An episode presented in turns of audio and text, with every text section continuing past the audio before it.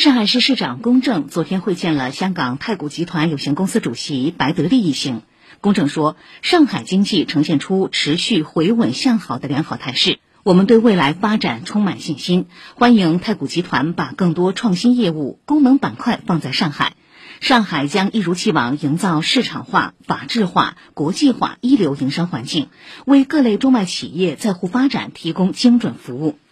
太古集团拥有超过两百年历史，主营业务涵盖地产、航空、食品、贸易及医疗保健等领域，在沪投资超过三百亿元。